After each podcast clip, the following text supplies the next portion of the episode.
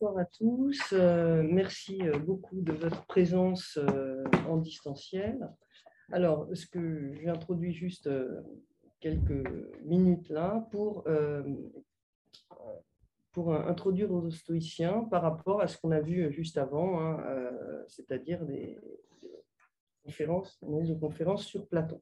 Alors, je rappelle simplement, mais très très rapidement, euh, on avait dans le premier cours, euh, on avait mis en relief la coexistence de deux Platons. Hein. L'un qui exigeait pour traiter la maladie de l'âme de passer exclusivement par l'âme, et un second Platon, euh, plus tardif, hein, celui du Timée des lois, où une place était accordée au corps comme tel.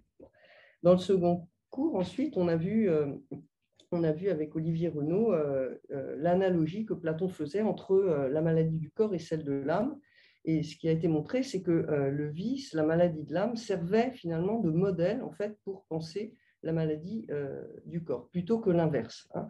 Euh, ce qui signifie que toute maladie, qu'elle soit physique ou psychique, fait toujours intervenir une normativité éthique et politique, hein, et ne, pourrait être pensée sans elle. Alors, donc, ces deux cours nous ont permis de voir en quoi la politique, enveloppant l'éducation, est bien le domaine qui, plus que la médecine, a ou doit avoir en charge les maladies de l'âme cette place de la politique majeure chez Platon deviendra euh, peut-être, enfin, peut-être deviendra un peu plus mineure, sans doute, chez les stoïciens. Alors, pourquoi? Parce que les stoïciens font reposer l'équilibre des âmes moins sur un dispositif éducatif initial que sur la volonté propre de l'individu comme puissance appuyée sur la raison de modérer les dérives affectives.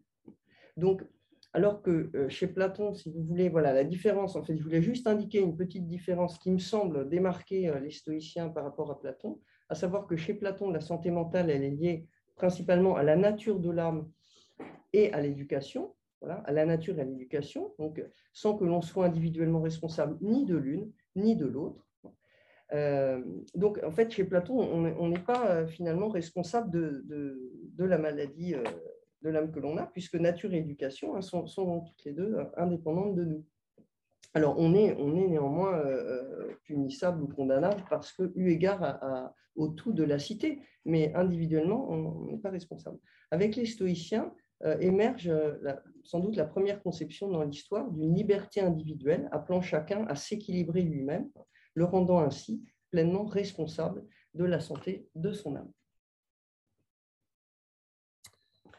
Voilà, c'est la différence qui me paraissait euh, être entre les stoïciens et Platon. Je laisse la parole euh, quelques minutes à euh, Antoine. Oui, bah donc dans la, dans la suite effectivement de ce qu'a de ce qu'a dit Eva Liévin, effectivement, les stoïciens représentent une étape importante du coup. Euh, Pigeot, donc dans son livre La maladie de l'âme, qui est une référence assez importante pour notre, pour notre sujet. Maladie de l'âme, d'ailleurs, concept qui est encore à éclairer, à éclaircir, et peut-être que cette, cette conférence y contribuera. Euh, estime que effectivement les stoïciens représentent une étape extrêmement importante dans la prise en compte euh, effectivement de, la, donc de, cette, de cette maladie de l'âme. Et euh, comme l'a rappelé Eva, effectivement, euh, l'apport principal a été d'attribuer aux patients effectivement cette, cette maladie de l'âme avec un possible effectivement retour rationnel, la liberté de l'homme étant pleinement engagée. Et donc, je vais vous présenter notre euh, conférencière. Donc, Sandrine Alexandre, normalienne, agrégée docteur en philosophie, rattachée à l'Université de Nanterre, et vous enseignez actuellement donc, la, philosophie au lycée. Vous êtes spécialisée en philosophie ancienne. Vous avez fait une thèse, euh, le titre de votre thèse, Faire valoir et cette reconstruction d'un dispositif d'évaluation stoïcien, soutenu en 2012 à euh, l'Université de Grenoble 2 elle portait précisément sur les rapports entre valeur et jugement de valeur dans la pensée euh, stoïcienne. Euh, vous avez également publié un premier ouvrage en 2014 chez Million, Évaluation et contre-pouvoir, enjeux éthiques et politiques du jugement de valeur dans le stoïcisme romain, et tout récemment en 2022, Philosophie du tir à l'arc. Et donc, euh, vous allez nous parler de ce que les psychothérapies doivent aux stoïciens, et je vous laisse la parole. Merci beaucoup à Eva Liévin et Antoine de la Garandrie pour l'organisation, pour la présentation. Euh, je vais essayer de partager l'écran si j'y parviens pour euh, vous donner mon exemplier. J'aimerais donc partir d'un constat euh, assez simple. celui qui est le suivant, c'est que le stoïcisme qui émerge pourtant au IIIe siècle avant notre ère, avec Zénon de Citium, puis Cléante, puis Chrysippe, eh bien, il est aujourd'hui une philosophie à la mode.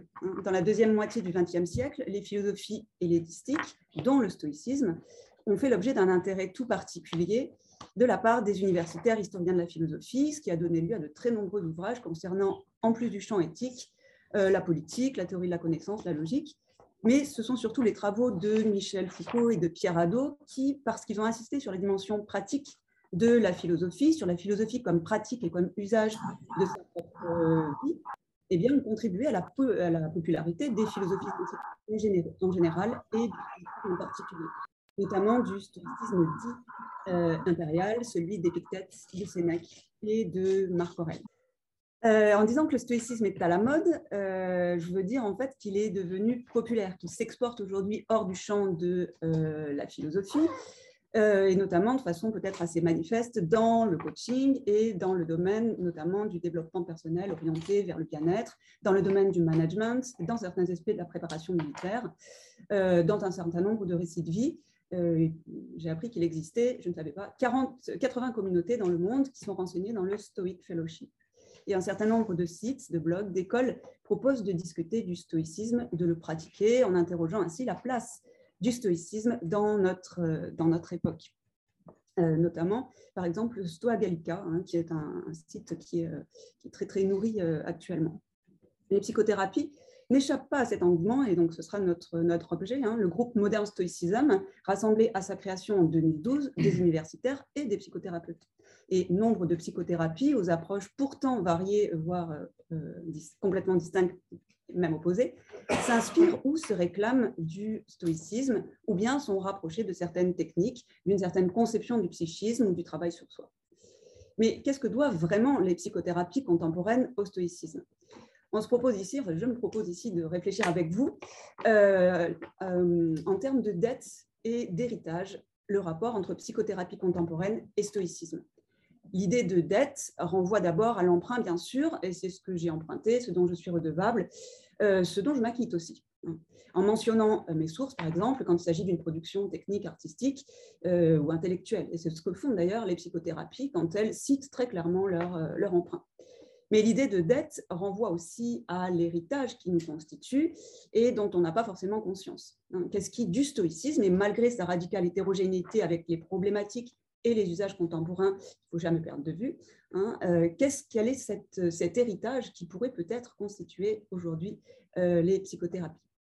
Un dernier aspect de l'héritage, enfin, et de la dette dont on hérite, eh bien, c'est que parfois on hérite d'un bien qui est grevé de fait de dette. Hein. en plus de ce qu'on emprunte, qu'on choisit, il y a aussi ce qu'on récolte et dont on se passerait bien. Alors, de quoi est-ce que le stoïcisme hérite aussi? Donc, un gain indéniable, on va le voir, mais peut-être aussi euh, un certain préjudice. Hein. Peut-on emprunter sans payer le prix fort et en se libérant du poids de l'héritage? Comment y parviennent les psychothérapies, est-ce qu'elles y parviennent et quels, avis elles auraient elles-mêmes là-dessus?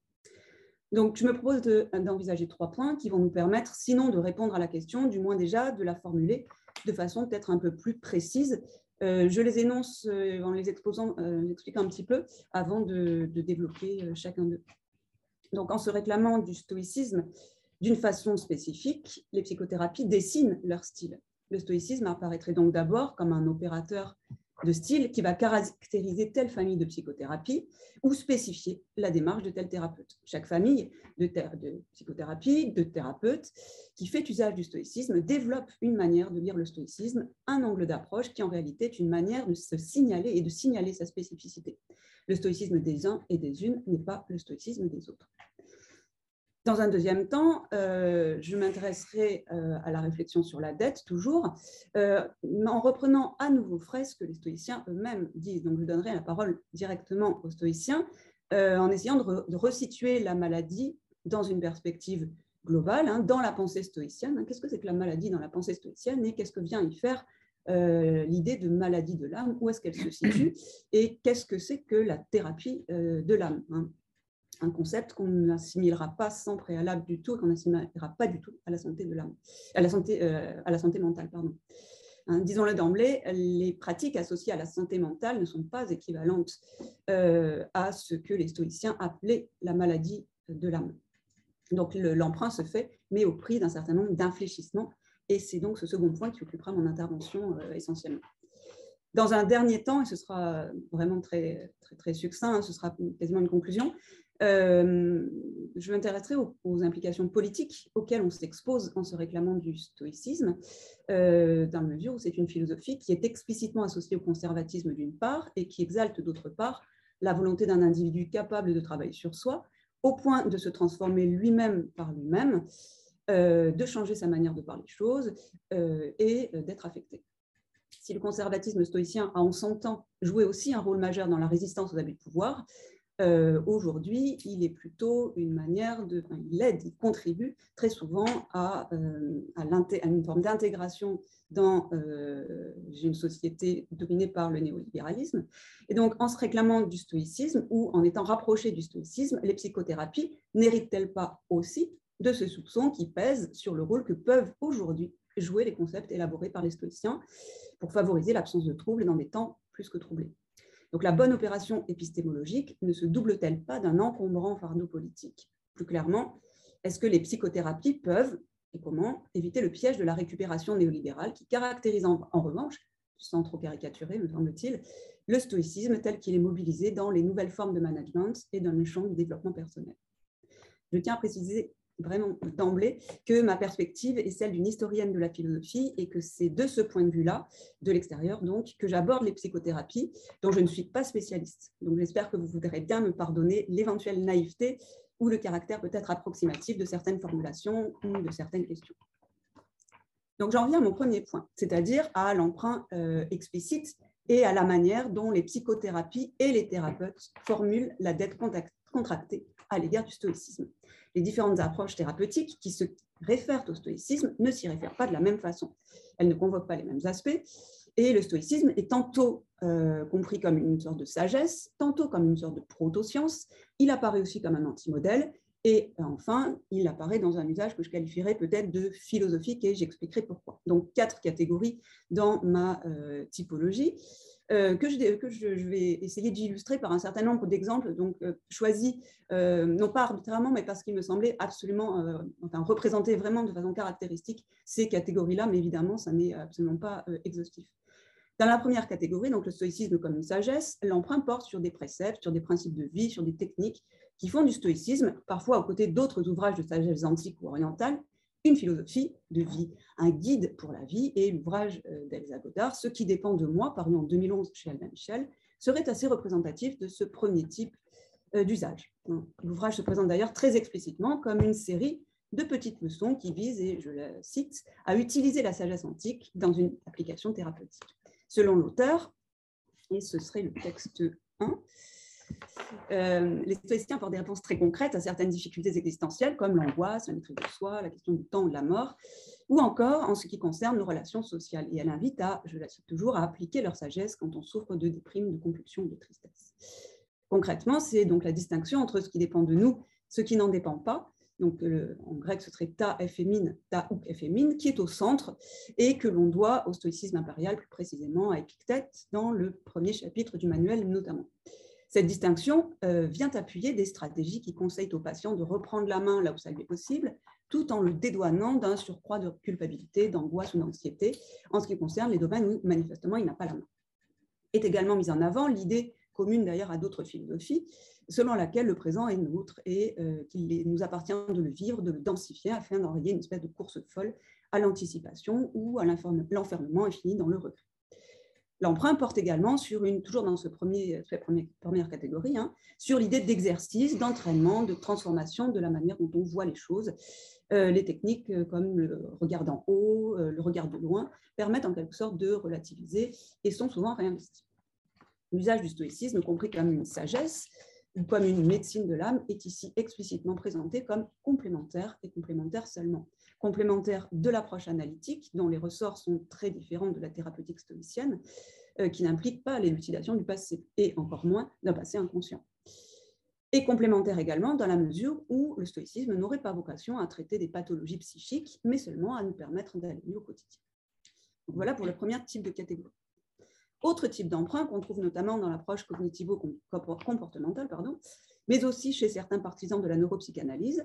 Ce second type d'emprunt se caractérise par le souci d'articuler euh, la pensée stoïcienne avec la science, plus précisément avec le développement de la recherche en sciences cognitives ou en neurosciences. Un peu comme si les recherches scientifiques actuelles venaient confirmer, développer ce qui aurait été présent, mais en germe seulement, dans la pensée stoïcienne.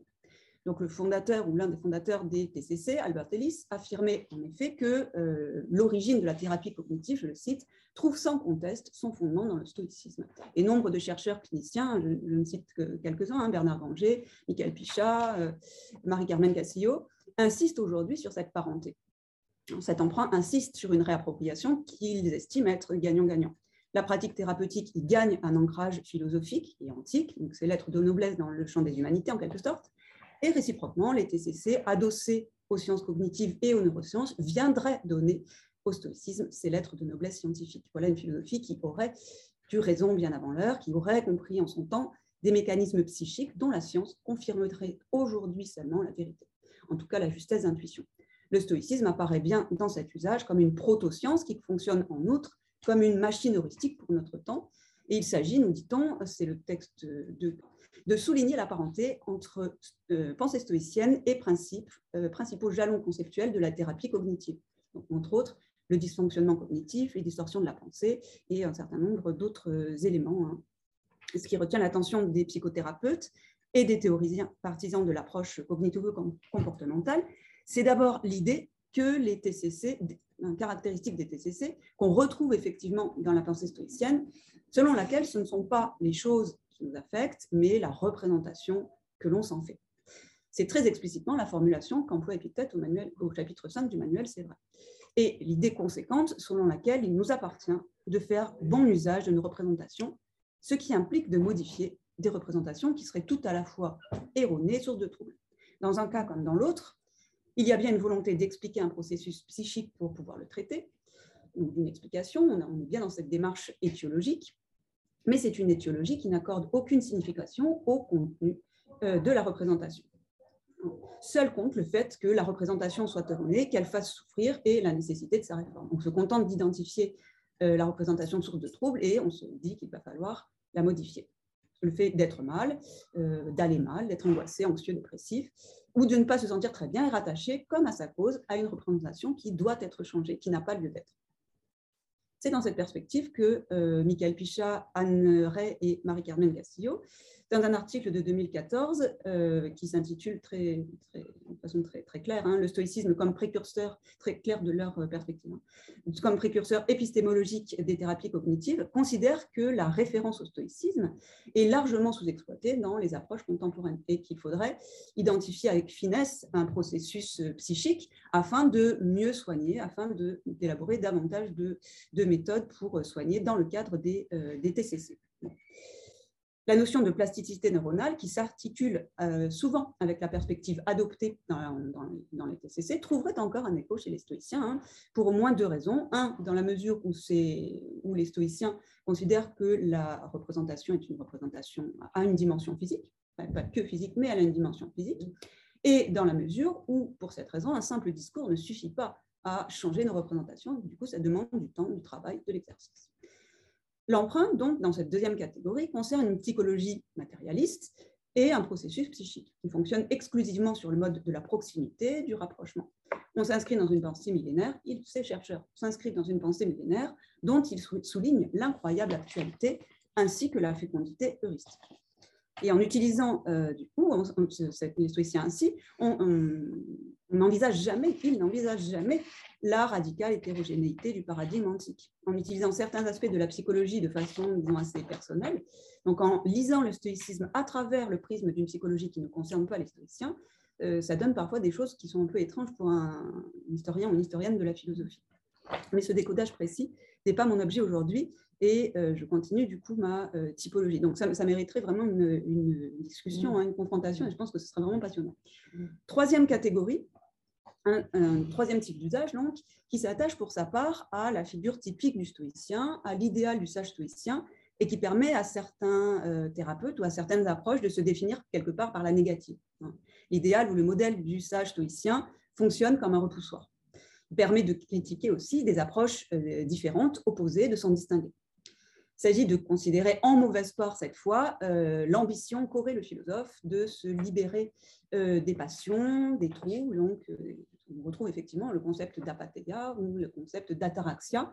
Et cette lecture volontairement polémique assimile apathie, ataraxie avec l'absence totale de désir, comme si le stoïcien ne désirait rien du tout, comme, une comme, si le stoïcisme était une philosophie de l'absolue maîtrise et du renoncement absolu. Hein. donc le, stoïcisme fonctionne vraiment comme un anti-modèle qui permet à l'inverse à ces thérapeutes de souligner la part irrémédiable et euh, sans, aucun doute salutaire du désir vie. Encore une fois, le stoïcisme est lu depuis le présent sans prendre en compte la radicale hétérogénéité qui nous sépare des anciens. Mais là, c'est de façon tout à fait euh, voulue et volontaire. Ce que les stoïciens appellent passion ou désir ne peut pas faire référence au désir ou à la pulsion tels qu'ils apparaissent, par exemple, dans l'appareil théorique sur lequel repose la psychanalyse. C'est sans aucun doute là que réside l'hétérogénéité entre le soin de l'âme antique, en tout cas un des points, hein, et, euh, et, les pratiques postérieures à l'invention freudienne. De ce point de vue, euh, les uns et les autres ne parlent pas de la même chose du tout. Et l'usage du mot désir est trompeur et source de confusion, puisque euh, on pourrait laisser penser que les stoïciens et les psychanalystes réservent un traitement différent à, au même problème, alors que pas du tout. C'est la formulation du, du, diagnostic qui est, qui est sans commune mesure. Euh, cet usage se euh, justifie, et cette, oui, cet euh, usage se justifie néanmoins dans la mesure où la démarche est héristique et qu'il ne s'agit pas vraiment de parler du stoïcisme en réalité. Il s'agit plutôt de se distinguer d'une approche thérapeutique qui se réclame explicitement du stoïcisme, en l'occurrence les TCC. Donc, le rejet du modèle stoïcien, de l'idéal stoïcien, est en réalité une manière de se distinguer d'un type d'approche euh, thérapeutique caractéristique des TCC et d'invalider, en tout cas de jeter une forme de discrédit sur ce type d'approche. C'est donc bien un usage tout à fait polémique du stoïcisme et c'est peut-être là qu'on voit le mieux à quel point le stoïcisme est un marqueur, sinon euh, identitaire, du moins stylistique. Il sert à définir sa pratique et à la distinguer. Donc on s'oppose en s'opposant et le lien euh, des TCC avec le stoïcisme permet de confirmer l'écart par rapport à ces derniers. J'appelle enfin, ce sera ma dernière catégorie dans la typologie des usages du stoïcisme, J'appelle philosophique le quatrième et dernier usage, hein, dans la mesure où ce qui se tisse, c'est un échange et un échange critique fécond pour le thérapeute qui s'y réfère et pour sa pratique, mais c'est un échange aussi fécond pour le stoïcisme qui bénéficie cette fois d'une perspective particulière, d'une approche nouvelle, euh, qui interroge des aspects que des historiens de la philosophie n'avaient peut-être pas interrogés jusque-là, euh, mais sans pour, autant, plaquer des concepts sur le texte, euh, ni à l'inverse, sans utiliser, sans importer directement des concepts stoïciens, bien au contraire. Les concepts thérapeutiques fonctionneraient plutôt ici comme des coups de sonde, un peu à la manière de ce que Jean-Pierre Vernant l'helléniste Jean-Pierre Vernant euh, faisait, hein, lui-même en parlant, par exemple, en s'interrogeant par exemple sur la catégorie de personnes ou de travail euh, dans l'Antiquité, pour découvrir la manière dont les Grecs avaient eux-mêmes problématisé la question. Et c'est un peu ce que me semble faire, par exemple, la psychanalyste Evelyne Chauvet dans un article paru en 2015 et qui s'intitule L'ombre de la bonne parole. dans ce texte, dans cet article, euh, Evelyne Chauvet se livre à une lecture très fine, très attentive et très impliquée de deux consolations de Sénèque, à Elvia et à Marcia. Et cette lecture lui permet d'interroger la part que peut, que pourrait ou que ne devrait pas prendre la consolation dans le cadre d'une analyse et la réponse qu'il serait souhaitable d'apporter au désir de consolation du patient, notamment euh, euh, au moment de la séparation en fin de cure, par exemple. et cette séparation, et c'est justement le cœur des deux lettres de Sénèque, hein, à Elvia et à Marcia, hein, puisqu'il euh, doit consoler deux femmes qui sont euh, éprouvées par une séparation, séparation due à l'exil ou séparation due à un deuil. Donc la référence stoïcienne est plutôt ici l'occasion d'une réflexion nouvelle qui permet de penser un petit peu autrement qu'on ne pensait, de voir un petit peu autrement et d'interroger sa propre pratique, aussi bien que de relire les textes stoïciens. Qu'est-ce qu'on peut retenir de cette typologie? Qu'est-ce qu'on peut en dégager? Ben, il me semble déjà qu'on a affaire à une diversité d'usages qui proposent chacun une lecture du stoïcisme. Qu'il s'agisse de s'en réclamer ou de s'en distinguer, les références au stoïcisme s'appuient sur un aspect particulier, tel principe, telle formule, telle technique, et ils, y ils empruntent d'une certaine manière, selon les quatre, les quatre modalités que j'ai envisagées. Ces usages nous livrent donc en réalité une version du stoïcisme, une vision qui implique un jugement euh, élogieux ou péjoratif, qui prétend souvent aussi être la bonne, hein, les autres ne l'ayant pas bien lu ou pas bien compris. Et la référence euh, au stoïcisme devient donc un enjeu qu'on va chercher à euh, s'approprier à titre d'usager légitime. Mais personne en réalité hein, n'a la bonne euh, version, n'a raison ou tort en réalité, puisqu'il ne s'agit pas d'une étude sur les stoïciens, mais toujours d'une manière de l'appréhender pour s'en saisir, pour dire comment l'on pratique, ou à l'inverse, comment on ne pratique pas, pour euh, promouvoir une conception du psychisme ou se distinguer d'une autre. Et tout cela nous révèle une typologie en réalité plus complexe qu'on aurait pu le penser, puisqu'au premier abord, on aurait peut-être eu tendance à euh, rapprocher TCC, stoïcisme d'un côté, et dire bah, la psychanalyse, pas du tout. alors que là, on voit que la psychanalyse se retrouve quasiment dans nos quatre catégories. Hein. Et cette complexité qu'on a dégagée nous permet finalement de considérer la référence au stoïcisme comme un opérateur de singularité, comme une manière de styliser une pratique, d'en dessiner les spécificités, de l'esthétiser d'une certaine façon, le sens euh, noble du terme. Le stoïcisme dit quelque chose en plus, en plus du type de psychothérapie qu'on pratique, en plus de l'école à laquelle on appartient, euh, autrement dit, la manière dont on emprunte au stoïcisme et le point précis auquel on se réfère viennent compléter ou connoter la pratique thérapeutique. Le stoïcisme fonctionne donc comme une sorte d'opérateur de style. Hein. Il dessine une démarche, il la distingue des autres. Dis-moi, en gros, c'est un, petit, euh, ça pourrait être une formule. Hein. Dis-moi quel est ton stoïcisme et je te dirai quel thérapeute tu es en quelque sorte. Pour comprendre euh, le lien et l'intérêt que peuvent avoir des familles extrêmement diverses de thérapeutes et de thérapeutiques euh, à l'égard des stoïciens, cet intérêt, il me semble nécessaire du coup d'interroger par-delà ces usages explicites la manière dont les stoïciens eux-mêmes, cette fois, conçoivent les affections relatives euh, à l'âme, leur place dans la grande catégorie de la maladie et leur rapport à d'autres types d'affections. Ce sera mon euh, deuxième point. Alors, en deux mots, l'hypothèse que je voudrais défendre serait la suivante. Le concept de maladie de l'âme, me semble-t-il, aurait trouvé une résonance dans la volonté relativement récente de transformer, me semble-t-il, et là j'aurais besoin de vos confirmations, euh, de transformer la conception et les pratiques contemporaines du soin et de la santé. Pour le dire autrement, le changement de paradigme opéré récemment par la notion de santé mentale et dont participent nombre des grandes familles de psychothérapie aujourd'hui, aurait trouvé une sorte d'écho de ses propres préoccupations dans les concepts de passion, de troubles de l'âme, de thérapie de l'âme qui ont été développés effectivement plus que par d'autres, par les stoïciens, et plus généralement donc, dans cette idée de thérapie de l'âme commune aux écoles hellénistiques. Un petit peu, euh, quelque part, à la manière dont Foucault considérait que le souci de soi et l'idée d'esthétique de l'existence trouvaient à son époque un écho avec les nouvelles aspirations, de nouvelles aspirations contemporaines, mais un écho seulement, et un écho toujours au niveau des problématisations plutôt qu'au niveau des solutions. Hein, il n'est pas question euh, pour Foucault de dire qu'il faut euh, s'inspirer ou faire les Grecs.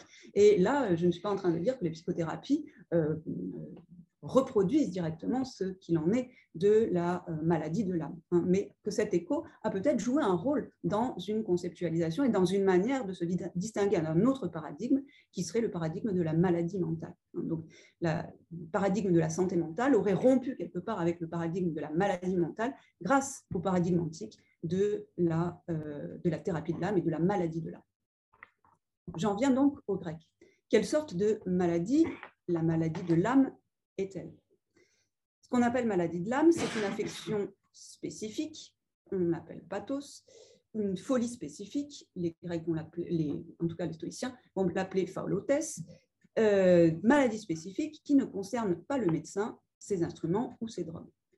Au sein de la grande catégorie de maladies, donc nosos en grec, morbus en latin, les stoïciens, hellénistiques en tout cas, euh, et notamment stoïciens, vont distinguer le pathos de la nosos au sens spécifique. Le pathos, donc on traduit généralement par passion, est une affection de l'âme. Elle se distingue des affections du corps. Le trouble et le déséquilibre propre à la passion, qui touche la plupart euh, des gens, est reformulé comme un défaut, un manque de sagesse, à l'inverse, la santé de l'âme apparaît comme un certain équilibre, une certaine équanimité. Hein. on parle de timia ou de tranquillitas. Le terme de folie, donc insania, est aussi utilisé pour rendre compte de ce type d'affection spécifique de l'âme. Être malade quant à l'âme, c'est souffrir d'insania ou de stultitia. Ça correspondrait au grec faolotes, et cette faolotes, c'est le type de folie qui s'oppose à la vertu ou à la sagesse. C'est la folie du jugement, la folie de l'ignorance, de la bêtise, qui nous fait prendre des vessies pour des lanternes et qui caractérise notre humaine condition. En grec, le terme fait d'ailleurs référence à une condition inférieure, au mauvais état d'une chose, à la perversion, à la méchanceté. ce qui a incité les hellénistes Brunswick et Pellegrin à traduire le mot foloi, les foloi, donc c'est un substantif, hein, euh, c'est le mot qu'emploient les stoïciens pour désigner les profanes, par vaut rien, les gens qui ne valent rien parce qu'ils évaluent mal. Donc les couples tranquillité-trouble, équilibre-déséquilibre, sagesse-folie, viennent expliquer les notions de santé et de maladie quand elles s'appliquent à l'âme. Mais le pathos, donc la passion, ce type de folie ou de trouble, ce n'est qu'un aspect des affections de l'âme, puisqu'il existe une forme de folie qui, ressortit qui ne ressortit pas, qui n'appartient pas à la passion. Et elle peut même affecter celle-là, le sage. Il s'agit de ce que Cicéron appelle la folie furieuse ou furor, et ça correspondrait, euh, selon Cicéron, là il faudrait euh, être très prudent, donc selon Cicéron, ça correspondrait à la mélancolia des Grecs, mais je pense qu'on pourrait le faire aussi correspondre à la mania. Et c'est ce que nous explique le texte 6 que va lire euh, Antoine. Il y a une folie qui n'est que l'absence de la sagesse et qui s'étend fort loin. Nous faisons entre elle et la fureur une grande différence. Les Grecs aussi veulent établir cette différence, mais ils l'expriment mal. Ils nomment mélancolia ce que nous appelons fureur. Nos pères pensaient que celui qui n'a pas la sagesse, dont l'âme est troublée et par conséquent atteinte de quelque maladie, peut cependant remplir les devoirs ordinaires, évaquer aux affaires communes de la vie, mais ils étaient convaincus que la fureur ôte absolument toute lumière à l'esprit. Quoiqu'il semble beaucoup plus grave d'être furieux que d'être insensé, il n'en est pas moins vrai que le premier malheur peut arriver au sage et jamais le second. Merci Antoine pour la lecture. Euh, cette folie furieuse, du coup, serait une folie qui nous viendrait de l'extérieur, des dieux par exemple, d'un excès de bile noire. Euh, Allez-y, je, Non, mais c'est pas grave, tant pis, hein, pour l'exemplier. Bah, allez-y, en tout cas, je vais voir si euh, ça, donc, ça nous viendrait des dieux, d'un excès de bile noire, du caractère ou de la complexion qu'on hérite de la nature, du venin d'un animal, d'un sort. Bon, on retrouve ça aussi chez le stoïcien euh, Musonius, qui met ce type de folie sur le même plan que les maladies du corps et dans la même catégorie. Il faut donc faire très très attention quand on parle de folie pour les stoïciens, parce que ça peut faire référence à deux types d'affections qui n'ont absolument rien à voir sont complètement hétérogènes, c'est, il faut bien distinguer, l'insania ou la stultitia du furor, le pathos de la mélancolia, la faulotes de la mania. Donc deux catégories hein, euh, absolument différentes. La distinction pertinente au sein des affections qui touchent les humains réside plutôt euh, entre des affections dont le soin relève, et on va dire pourquoi, de la compétence du philosophe, de l'individu lui-même, donc les passions, la faulotes, et des maladies du corps ou de l'esprit, on dirait pour distinguer, qui sont de la compétence exclusive du médecin, de ses instruments, de ses drogues et des plantes, en l'occurrence les lébores pour soigner la folie. À quoi il faudrait ajouter que la majeure partie des gens euh, ne font que peu de cas des soins que la philosophie pourrait prodiguer à l'âme, alors qu'ils ne cessent de faire l'éloge, nous dit Cicéron, des maladies, euh, du soin que le médecin peut prodiguer euh, au corps. Les stoïciens n'ont de cesse d'insister sur la spécificité de cette catégorie d'affection qui concerne l'âme et qui n'est pas la folie furieuse donc qui est la passion, la folotesse, le trouble. L'explication que Cicéron donne de sa traduction de pathé par perturbatio, hein, ou perturbationes, euh, plutôt que par morbus, contribue à la démarcation de cette catégorie bien spécifique d'affection au sein de la catégorie de maladie. Même s'il emploie le terme morbus à propos de l'âme, et que cet usage est essentiel du coup au parallèle entre affection du corps, affection de l'âme, Cicéron va parler, va parler plutôt, il va préférer parler de trouble de l'âme, Hein, un, trouble de l'âme, perturbatio animi, plutôt que de maladie de l'âme, morbus animi. En utilisant euh, le vocabulaire spécifique euh, perturbatio pour l'âme ou morbus pour le corps, euh, Cicéron insiste sur la spécificité de cette catégorie qu'est la maladie de l'âme, et c'est le texte 8 que peut lire Antoine. Les Grecs parlent de pathé, expression que je pourrais traduire littéralement par maladie, morbi, mais parler ainsi, ce serait s'écarter de l'usage, car les Grecs appellent la pitié, l'envie, l'ivresse de la joie, des maladies, et les définissent des mouvements de l'âme en opposition avec la raison. Nous appelons, nous, ces mêmes mouvements d'une âme agitée, des passions, perturbationes, et je crois l'expression juste. Les nommer des maladies, ce serait faire violence à l'usage. Oui, merci Antoine. Donc Cicéron insiste bien sur la spécificité d'une certaine affection de l'âme, la passion, le trouble, la faulotesse, auquel euh, il ne donne pas le nom spécifique de maladie. Hein. ça va être perturbation. C'est nous plutôt, du coup, qui, appelons, euh, qui parlons de maladie de l'âme au sens propre. Les stoïciens impériaux, donc Sénèque, Épictète, Marc Aurèle, vont faire un pas de plus pour radicaliser la spécificité de ces affections de l'âme, notamment pour les distinguer d'avec celles du corps, en privilégiant systématiquement la notion de trouble, hein, donc taraké ou perturbatio, selon la langue, euh, à celle de passion, qui d'ailleurs ne la recouvre pas exactement. Et du coup, il place l'affection de l'âme en dehors, en quelque sorte, du champ de la maladie au sens littéral du terme. Et on pourrait dire qu'avec les stoïciens impériaux, le trouble sort littéralement du pathologique, puisqu'il emploie beaucoup moins passion, pathos, que trouble. Et parallèlement, ces mêmes stoïciens impériaux vont faire un usage exponentiel de la métaphore médicale pour parler du trouble. Avoir mal et être mal, être malade et être mal, sont très clairement considérés comme des catégories hétérogènes. Les stoïciens impériaux s'attachent à singulariser le fait d'être mal, assimilé au déséquilibre de l'âme, par distinction avec le fait d'avoir mal ou d'être malade, qui concerne celui qui souffre dans son corps. Et ils développent à l'envie l'analogie et le parallèle entre ces deux catégories. Quelques exemples, hein, l'errance des hommes, caractéristique donc de la passion, du trouble, du malheur, se trouve expliqué et modélisé ou modélisé dans les termes physiologiques qui vont impliquer des handicaps, des infirmités diverses. Les maladies ou affections traitées par la médecine des médecins permettent de dire plus, plus clairement, mieux, ce qu'il s'agit de faire comprendre.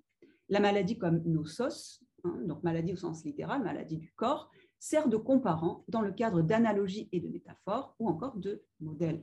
Dans l'entretien de 9, euh, pardon, non, de 15, et c'est votre texte 9 si un jour vous pouvez l'obtenir, je ne sais pas, euh, le détour par la notion physique de tonos qui est appliquée euh, au corps permet à Épictète de rendre plus clair et plus intelligible l'erreur dans laquelle se trouve son disciple.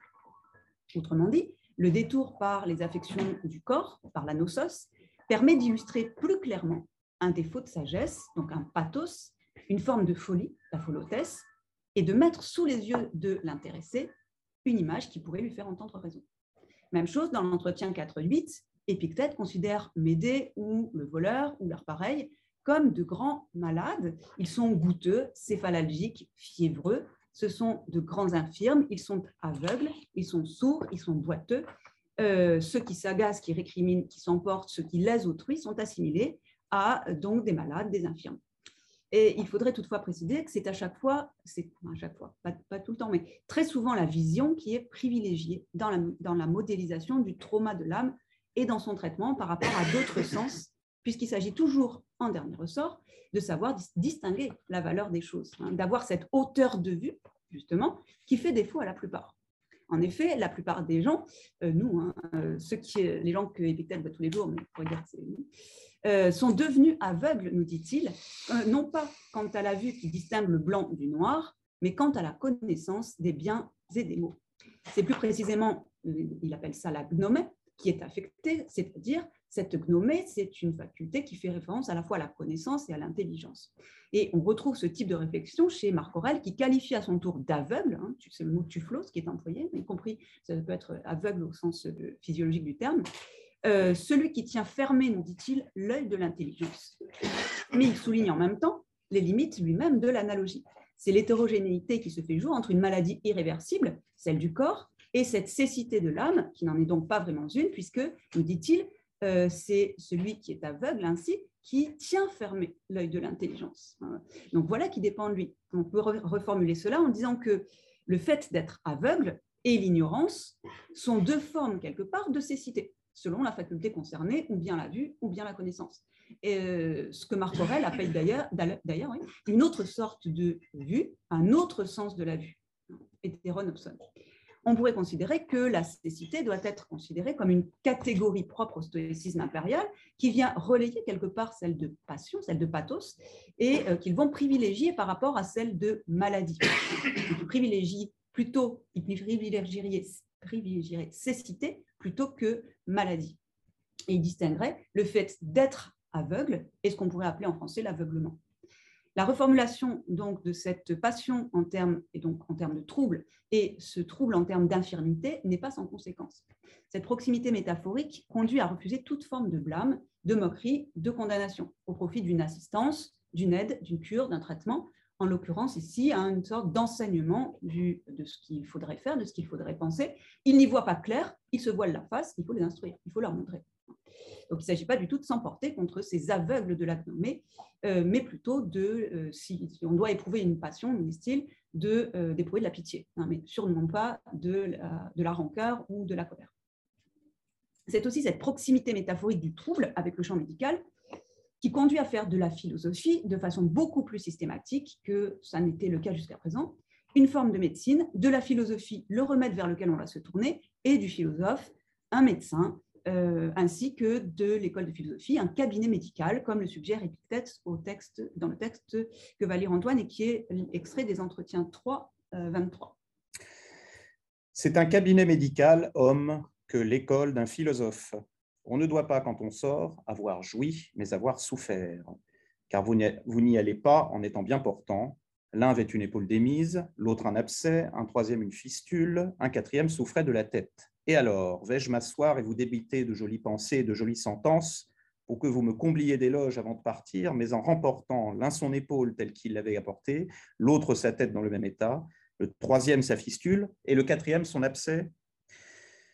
Vous, en quoi consiste le style protreptique à pouvoir montrer à un individu ou à plusieurs les contradictions dans lesquelles ils s'empêtrent et qu'ils s'occupent de tout plutôt que de ce qu'ils veulent.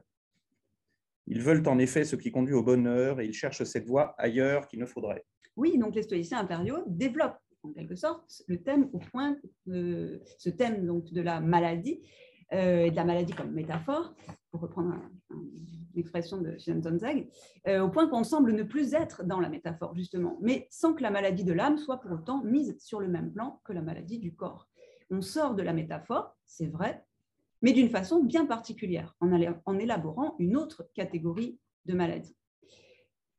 L'affection ou la maladie de l'âme est en effet sans commune mesure avec la maladie du corps. Hein. Les troubles de l'âme sont considérés comme bien plus graves que les maladies du corps par les stoïciens, euh, bah, pas beaucoup de philosophes d'ailleurs, hein. euh, car ils estiment que contrairement aux maladies du corps, elles ont trait à la qualité de la vie, au double sens de bonheur et de vertu. Elles affectent la vie bonne, comprise à la fois comme vie heureuse et comme vie vertueuse. L'affection de l'âme fait à la fois le malheur et le vice, contrairement à la maladie du corps qui n'affecte pas, en tout cas n'est pas censée affecter la qualité de la vie, mais seulement la constitution, euh, la vie naturelle. Les maladies de l'âme ne sont pas des maladies au sens littéral du terme, qui font référence, ces maladies au sens littéral aux affections du corps, elles ne relèvent pas de la compétence du médecin. Elles ne sont des maladies que métaphoriquement par rapport au corps, aux maladies du corps, si l'on songe à ces maladies que le traite le médecin.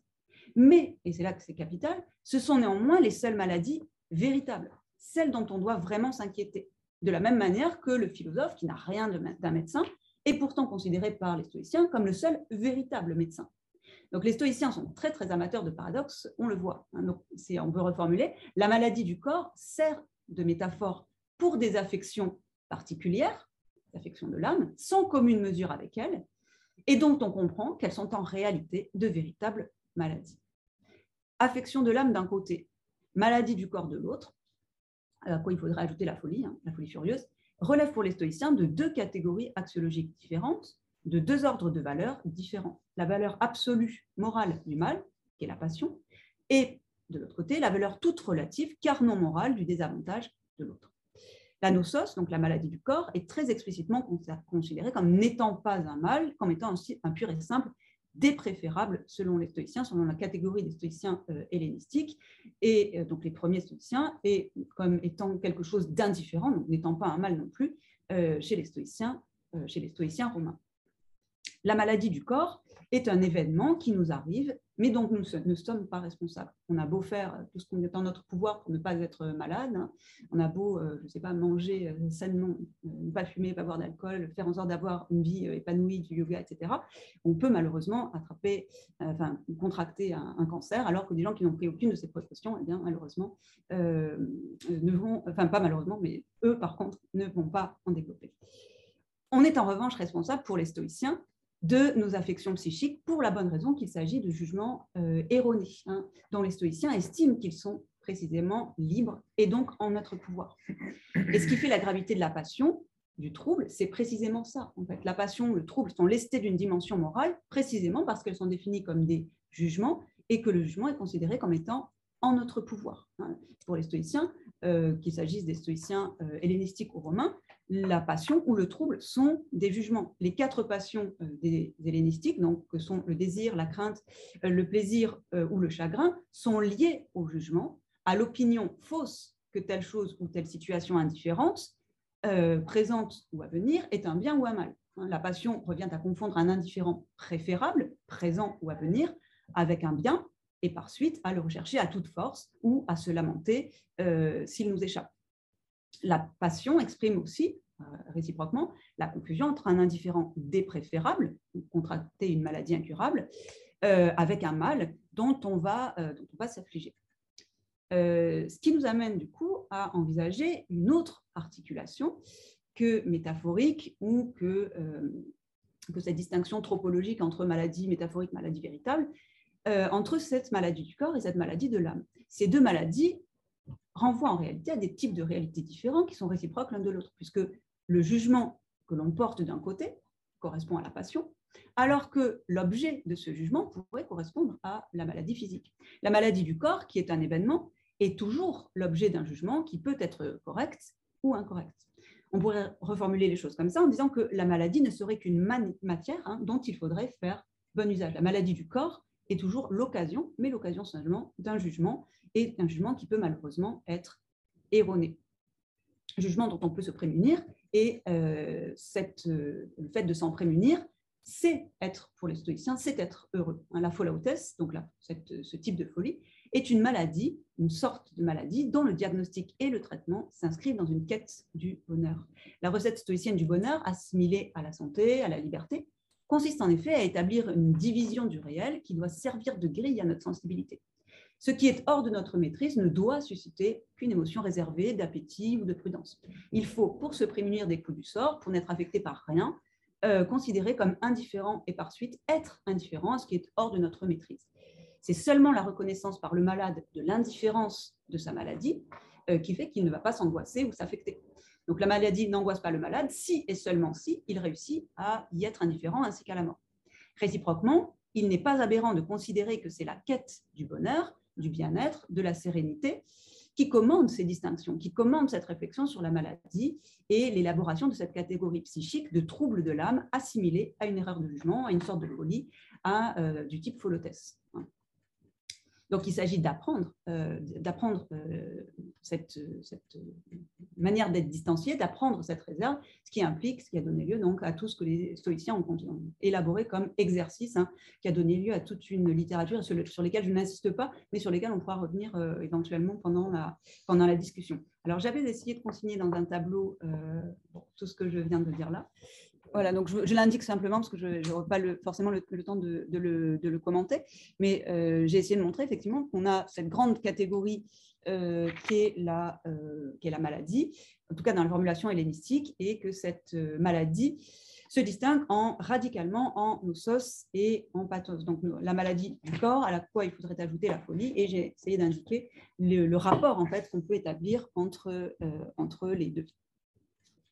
Donc, il me semble qu'on peut aller un cran plus loin en disant, en rattachant justement la maladie, santé et maladie de euh, l'individu à, chez les stoïciens, à la question du cosmos, dans la mesure où, notamment chez Marc Aurèle, la question euh, de la maladie de l'individu va se manifester par des actes euh, et des discours qu'il va considérer dans des termes très durs et encore une fois médicaux, entre autres, hein, l'individu serait qui récrimine ou qui laisse quelqu'un d'autre est considéré comme un abcès du monde, comme une excroissance, comme un membre amputé, comme une scorie. Donc la maladie de l'individu, donc cette passion qui, ou ce trouble qui le conduit ou à récriminer contre la marge du monde ou à euh, léser les autres, affecte autant qu'il est possible la, euh, la marge du monde. Évidemment, il n'est pas question d'affecter les causes profondes, hein, l'ordre et l'enchaînement des, des, causes. Ça, évidemment, l'individu n'en a pas le pouvoir. La preuve, c'est qu'il les subit. Mais malgré tout, il affecte en quelque façon la sympathie du monde, en tout cas les effets de sympathie, puisque euh, en, récriminant, il fait quelque part grincer la structure. Hein. Au lieu d'adhérer de façon volontaire à ce qui advient et de donner euh, au monde ce qui lui revient. Je, ne fais que paraphraser le, ou Marc Aurèle, surtout Marc Aurèle, eh bien, le, monde s'en ressent. ce qui du coup nous donnerait finalement trois, euh, trois niveaux du couple santé-maladie. Donc santé-maladie du corps de l'individu, santé-maladie de l'âme de l'individu, et puis euh, santé-maladie du cosmos.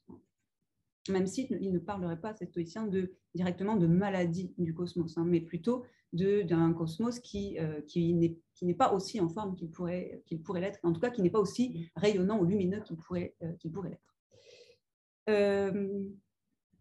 Euh, quelques remarques avant de, toute petite remarque avant de, tirer les conclusions par rapport à, mon hypothèse générale. Euh, la reformulation de la passion en termes de troubles ou en termes d'erreur de jugement me conduit sur la distinction qui semblait évidente entre avoir mal et être mal, euh, dans la mesure où la catégorie pertinente de l'affection relative à l'âme ne se réduit pas chez les stoïciens au simple fait de se sentir mal. Hein, pour un stoïcien, on est déjà mal, même si on ne s'en rend pas compte, quand euh, on désire exagérément ou quand on craint exagérément un certain nombre de choses. Donc, il y aurait une structure de désir ou une structure de crainte qui euh, serait déjà considérée par les stoïciens comme une véritable maladie de l'âme. Hein. De la même manière, quand on euh, lèse quelqu'un, alors qu'on n'a pas du tout l'impression soi-même d'aller mal ou d'être mal, et qu'on s'en arrange très bien, les stoïciens diraient non, non, c'est impossible. Hein. Pour eux, il n'y a pas de voleur ou d'infracteur qui, soit, qui ne soit pas fou, hein. pas d'infracteur clairvoyant. Euh, cette remarque étant faite, donc, euh, il me semble qu'on peut tirer un certain nombre de conclusions, en tout cas de euh, revenir à mon hypothèse de départ, dans la mesure où on dispose, avec les catégories de passion puis de troubles élaborés par les stoïciens, on dispose d'un type d'affection très intéressant qui est à la fois distingué des affections du corps, mais également de la folie de la folie furieuse, et qui permet de prendre en compte ou de rendre compte de conduite de la plupart, hein, de la plupart des gens, euh, qui sont qui s'exposent justement à être affectés ou à souffrir. On a donc une catégorie d'affection qui permet généralement de continuer à assumer les charges de la vie courante, hein, mais qui euh, risque d'affecter plutôt notre sérénité. Hein. Tristesse, inquiétude, jalousie, avarice, euh, passion du pouvoir, autant d'aspects qui n'empêchent pas d'assurer des charges, de participer au jeu social, et personne ne songerait à orienter le colérique modéré euh, vers le médecin ou à le mettre sous la protection d'Apollon ou à le gaver lébores hein, les, pour les Grecs ce sont de telles affections qui intéressent euh, nos, philosophes et pas du tout le médecin. Euh, et nos philosophes engagent leurs contemporains à rompre avec l'illusion d'une fausse plénitude en les engageant à prendre enfin soin d'eux-mêmes, à se soigner, puisque la guérison euh, dépend essentiellement d'eux, hein, même si on peut aider, ça dépend d'eux. avec en point de mire, donc, toujours cette vie heureuse, c'est-à-dire seulement la capacité d'affronter les aléas de l'existence sans empathie.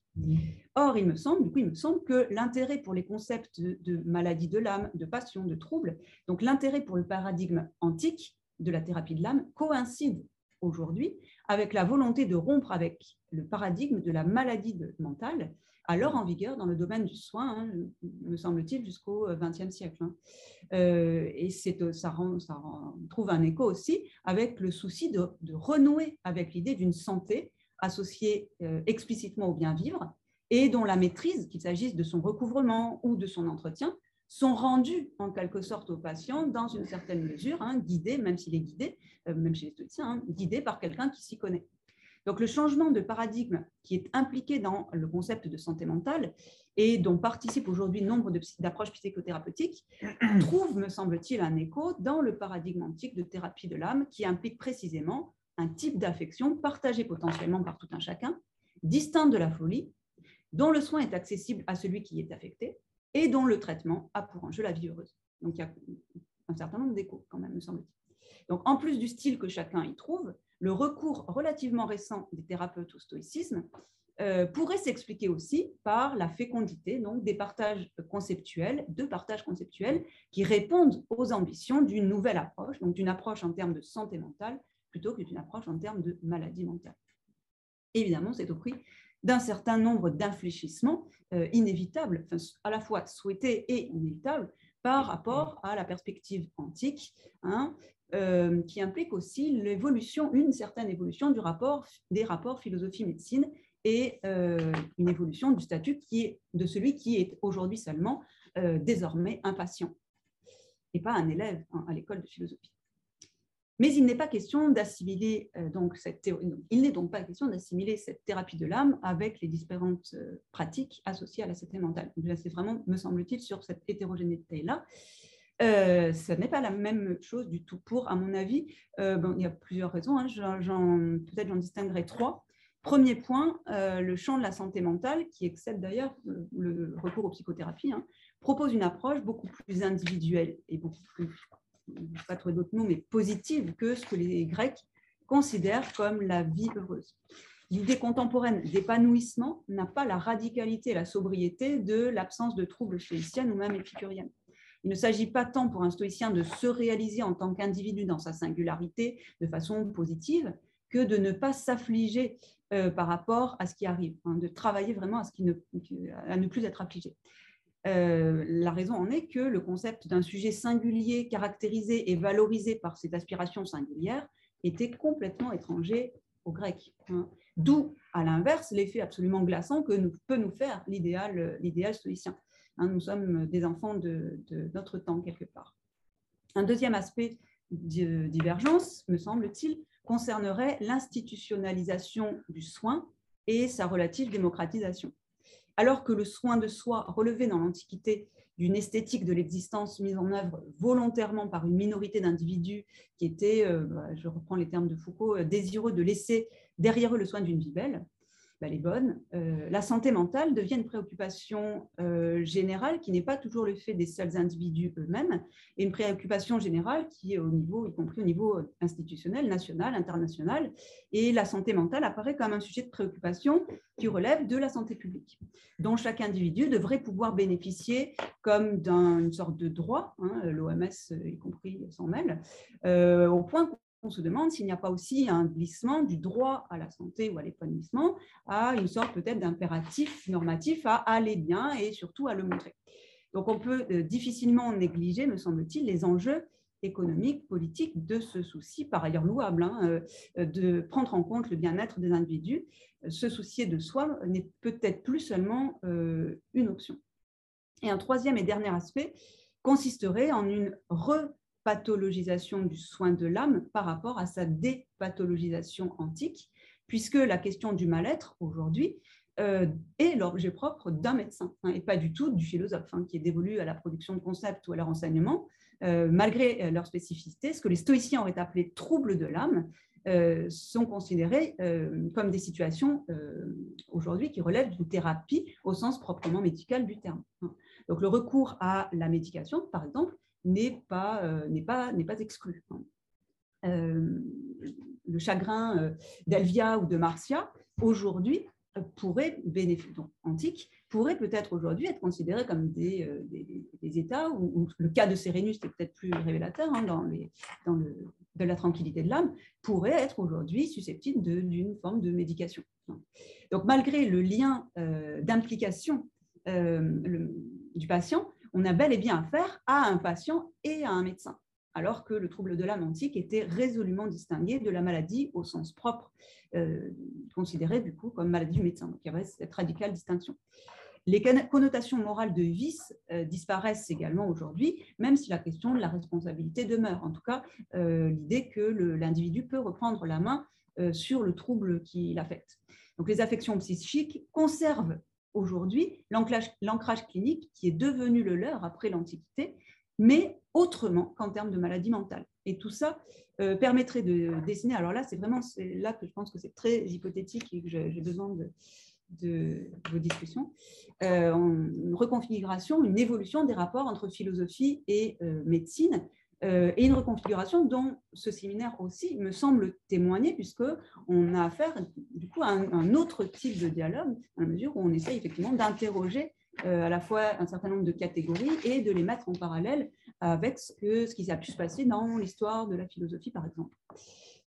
J'ai effectivement distingué euh, le paradigme antique, le mmh. paradigme de la maladie mentale que je n'ai volontairement pas daté, et le paradigme contemporain de la santé mentale avant d'envisager des pratiques euh, contemporaines également hein, de la santé mentale, mais qui sont résolument, euh, qui se distinguent résolument d'une approche euh, thérapeutique.